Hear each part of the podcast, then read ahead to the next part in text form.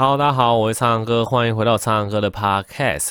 那么过去这一周真的是对我来讲，呃，有一点纷纷扰扰的一周啦。一方面是因为我还是持续上这夜班的关系，这作息非常的混乱。那另外一个方面是，原本以为这跟莎莎的肝胆排石事件已经告一个段落，结果现在开始啊，总之我就觉得媒体开始有点见缝插针。那有最近的这个检举事件。等下会跟大家分享这些事情吼，对，那呃，应该是说一开始是呃有一个医师嘛，我有在我的脸书专业发文，就是有个医师抨击我大概一年多前所泼的那个针对感冒药的说明影片，他完全就是把我里面讲的内容给断章取义。对，如果你不太清楚我在讲什么，你可以去看一下我 FB 的粉专，其实我写的蛮清楚的。总之，我顺便跟大家科普一下感冒药，我再讲一次。呃，目前这个现代医学对于感冒药或者是感冒的研究，当然已经很彻底的。那其实目前吼。呃，比较有 sense、比较有知识的医生，大概都会建议你说，诶，如果你真的是一般的感冒，所谓的病毒感染，诶，那你当然是可以吃感冒药。那感冒药不外乎是所谓的呃退烧药啊、咳嗽药啊、鼻涕药啊这些，这些是所谓的症状治疗药物。那症状治疗药物最大的好处就是让你比较舒服，因为你一定得过感冒嘛，你发烧你会畏寒。不舒服，你会睡不着嘛？那你可以适时的服用退烧药，你就会舒服很多。那再来，你这个鼻水水流如注。对，也是很麻烦啦。在上班、在上课，一直在那边擤鼻涕，大家都在看你，觉得很可怕。你是不是得了新冠肺炎？诶，你适时的服用一些抗组织胺，你的鼻涕这个分泌物减少了，也会比较舒服。那在你咳嗽咳到爆，很恐怖，咳到睡不着，你也可以适时的服用一些化痰啊、止咳药之类的。总之，这一类所谓的感冒药，就是所谓缓解症状的药物。那这些感冒药吃下去，最大的好处就是让你比较舒服，但它其实并不会去根治你的感冒了，因为大。要知道，感冒本来就是病毒的感染，那病毒就是要靠你身体的抵抗力，靠你身体的白血球去把它歼灭，这大概都要需要三五天，甚至是一个礼拜左右的时间。所以大家对于感冒药要有这样子的概念。啊，我那部影片其实就在讲这个概念啊，我就会跟大家讲，当然我是用比较开玩笑的口气讲，因为就是用年轻人的术语嘛，我就说吃感冒药会让你比较爽，对，就是就是吃药一时爽，感冒吃药比较爽。对，我的意思就是这样子，因为你感冒你吃药你。症状比较舒服，你但是比较爽嘛，意思就是这样而已。那只是我用一个比较年轻人的口语，那结果那个所谓的老中医、老西医，反正他是中西医啦，反正我也不知道他的理论是哪一派的。因为那个医生，就连我的中医朋友都说他的中医理论很奇怪。呵，呵，好啦，不管，总之他就出来抨击我，然后就先先说什么我提倡感冒药会提升免疫力，没有完全没有提倡这件事情，对吧？他就是先抹我，然后再黑我，就是说。感台湾人用感冒药非常的腐烂，就是这些医生害的。这些医生鼓吹你吃感冒药，吃到你感冒都不会好，那我就傻眼。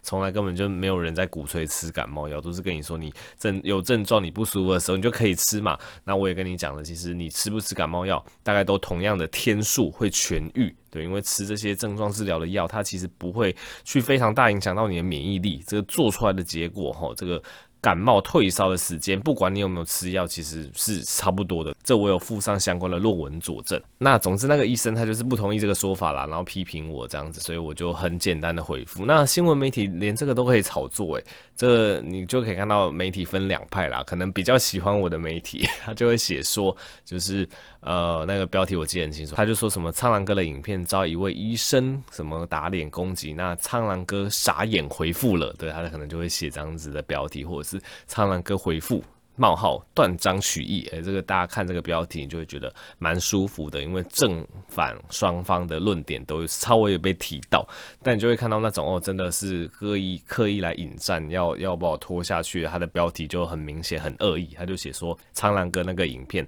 遭到资深医师打脸了，然后然后就说什么资深医师打脸，就说什么乱讲一通之类的，你就知道哦，这个就是分明来乱的，他一定是没有搞清楚这个医生他多么的断章取义呢。然后他就用这个误导人的标题，以为哦，我讲的是错的，被资深医师打脸啊。总之就是这样子啊。所以第一件事情就是这个啊，这个我就想说啊，算了，总之也是学个教训嘛。以后遇到这种事情，干脆就都不要回复好了。因为其实我原本不回复都没事情，然后我想说回复澄清一下，结果反而被媒体抓到，然后就开始大肆报道。那第二件事情就是所谓的检举事件，大家应该有 follow 到啦。老实说。这几天我根本就是一直在医院上班，我也都没有再去额外的发什么文啊、帖，然后呃发布什么影片之类，然后这一类新闻就一直来，我也是觉得有一点烦啦。对啊这个东西就是说有人去检检举我什么公务员盈利啊，这反正新闻报道应该都有报了，我也不是公务员，但。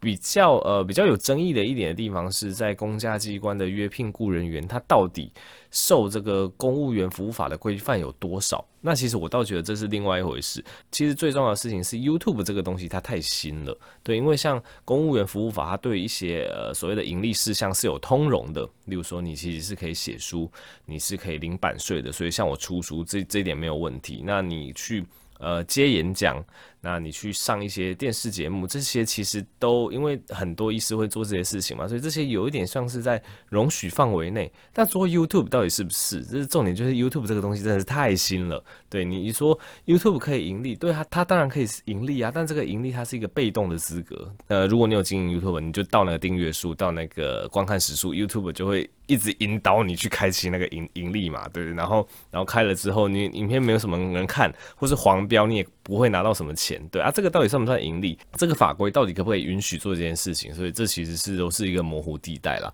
对，总之目前对我来讲其实是没有太大影响。那只是因为这件事情，就会觉得说，哦天哪，其实我我也是在做过我。本来的生活而已，但是就开始有一些莫名其妙的一些攻击事件就插入了我的生活，你多多少少还是会觉得，嗯，怎么会这样？对，虽然说我觉得整体来讲，客观上来讲，对我的生活并没有太大的影响，这样子齁。对，那这次的检举事件也是，我我也是要帮莎莎讲一句话啦，我不我不觉得就是检举我的人是所谓的莎莎粉还是怎么样，我单纯觉得他就是利用这个议题在操作而已。对，所以我我看到迪卡，因为那个人在迪卡一直发文嘛，就是发说我怎么样怎么样，反正他每发一篇文都被被都被泡到烂掉，这这根本就不用我出手，他就他就被泡到烂，然后很多人就在那边战说，如果莎莎粉再这样子的话，怎么样怎么样？其实我真的觉得他不是莎莎粉，就是真的要帮莎莎讲公道话，我觉得他就是一个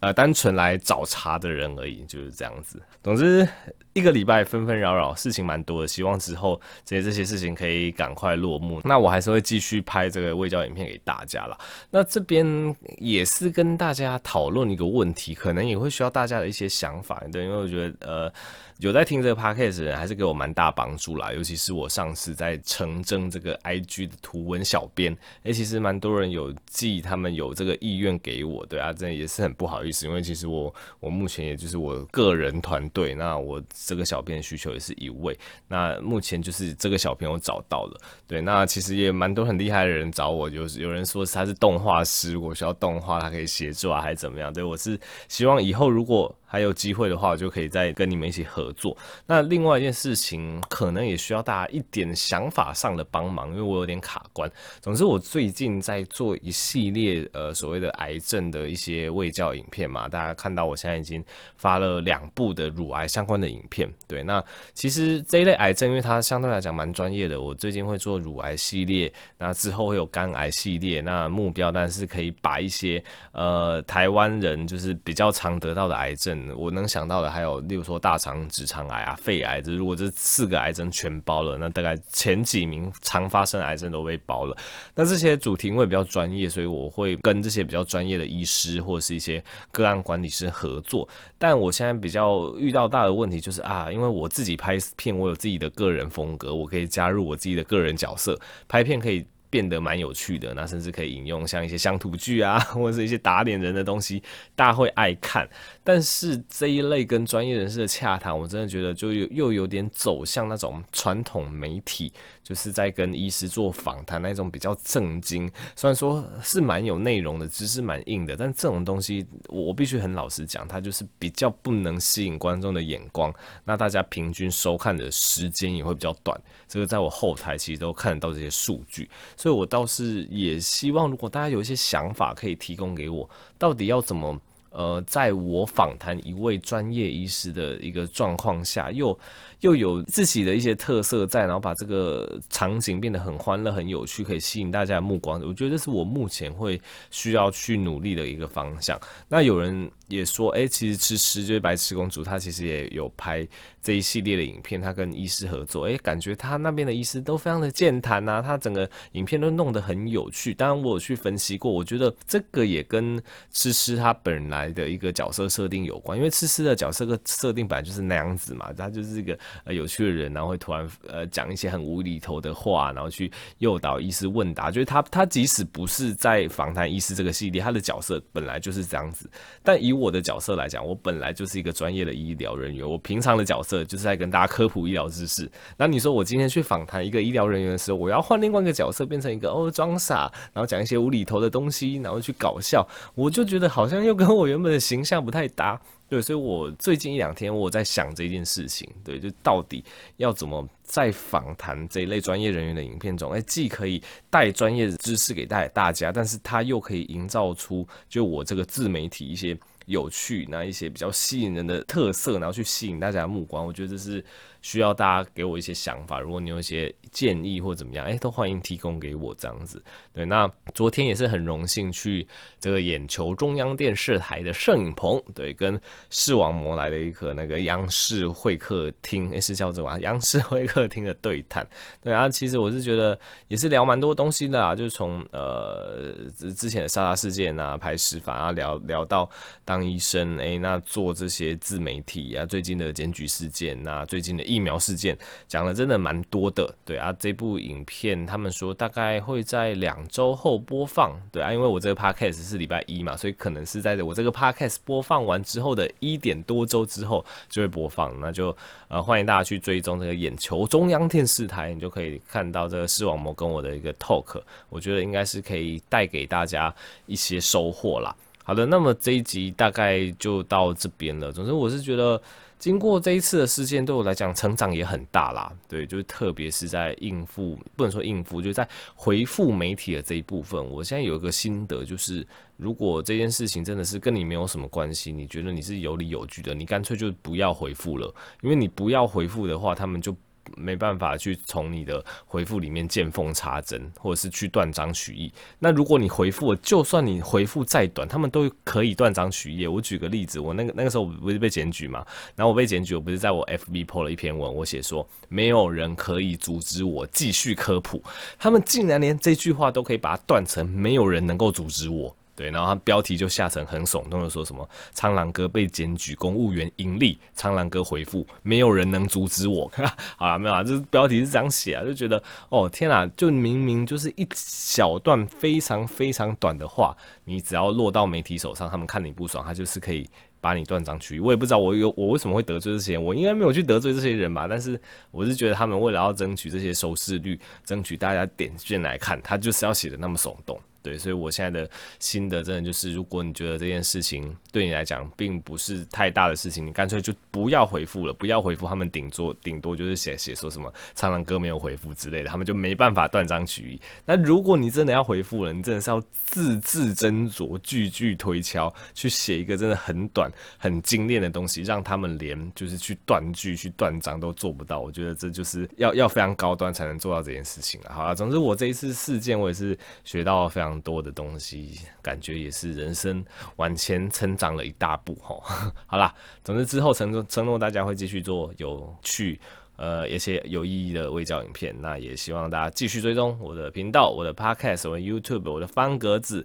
对，方格子最近涌入很多人订阅，真是蛮感谢大家的。好啦，那我们就下集再见喽，拜拜。